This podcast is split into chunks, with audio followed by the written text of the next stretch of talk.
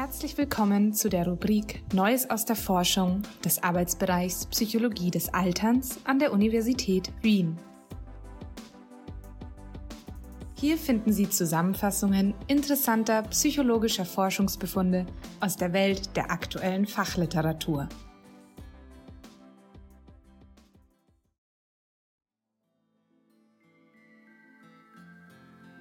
Möchte ich es wissen oder doch nicht? Gewolltes Nichtwissen im Alter. Zusammengefasst von Sophia Marie Oelke.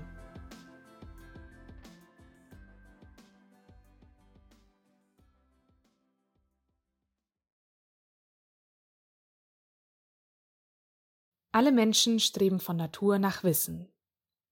Mit diesem Satz beginnt der Philosoph und Naturforscher Aristoteles das erste Kapitel der Metaphysik.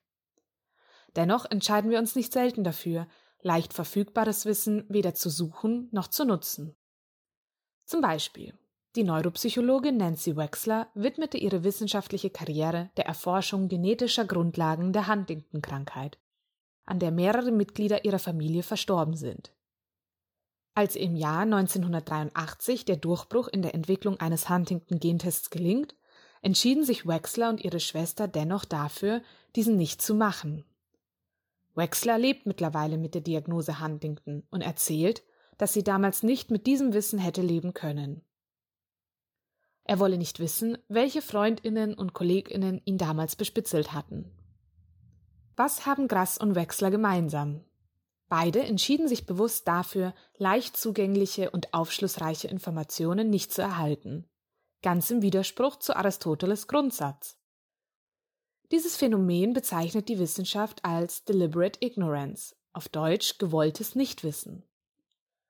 Sowohl für Wexler als auch Grass überwogen mögliche negative Konsequenzen wie das Wissen über eine zukünftige Krankheit oder die Enttäuschung gegenüber vergangener Freundschaften. ForscherInnen nehmen an, dass dieses bewusste Ignorieren wie ein Schutzschild für unser emotionales Wohlbefinden dient. Ralf Hertwig, Direktor des Max-Planck-Instituts für Bildungsforschung, und seine Kollegen Jan K. Wolke und Jürgen Schupp fiel eine weitere Gemeinsamkeit auf. Wexler und Grass waren beide keine jungen Erwachsenen mehr, als sie ihre Entscheidung trafen. Tendieren wir also eher zum gewollten Nichtwissen, wenn wir bereits älter sind?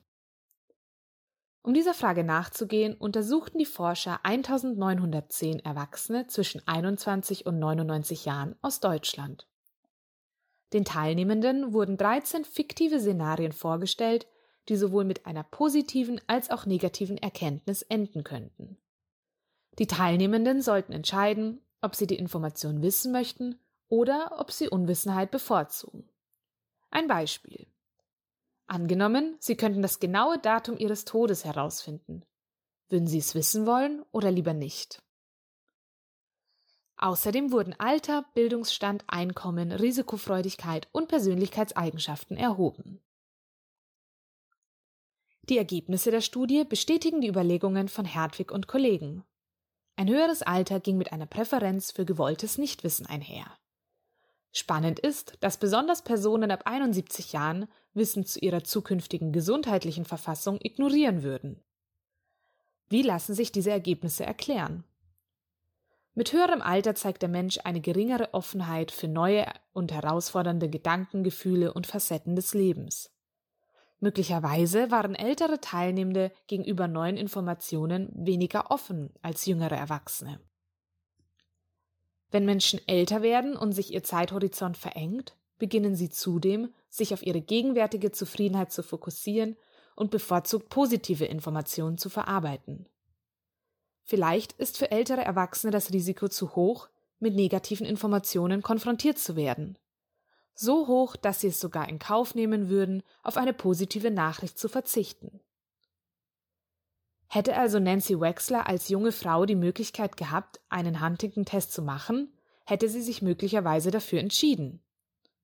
Die genauen Hintergründe der Altersunterschiede beim gewollten Nichtwissen sind der Forschung allerdings noch nicht klar. Stellen Sie sich doch gerne die Frage, ob Sie heute Wissen erlangen möchten, das Ihre Zukunftsaussichten nachhaltig verändert. Und würde sich Ihr früheres Ich genauso entscheiden?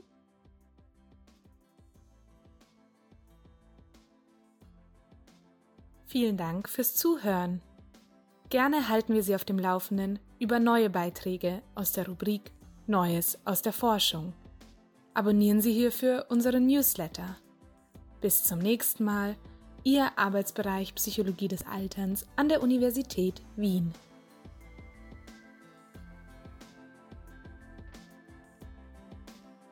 Dies war eine Zusammenfassung von Age Differences in Deliberate Ignorance von Hertwig, Wolke und Schupp, publiziert 2021 in Psychology and Aging.